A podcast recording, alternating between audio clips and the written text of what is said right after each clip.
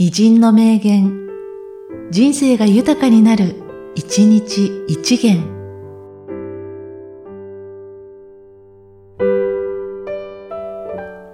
8月14日、藤井康夫。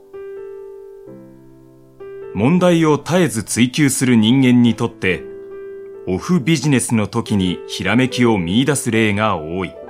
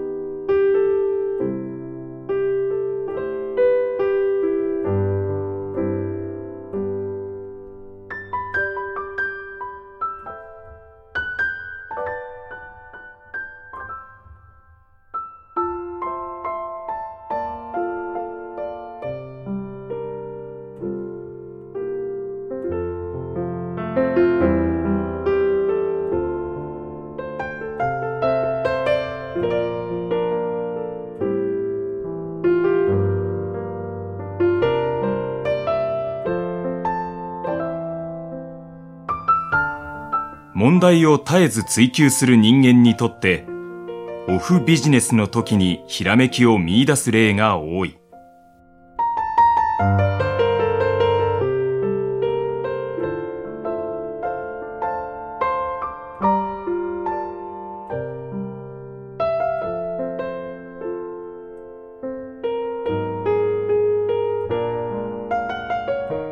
この番組は、提供、久常圭一、プロデュース、声ラボでお送りしました。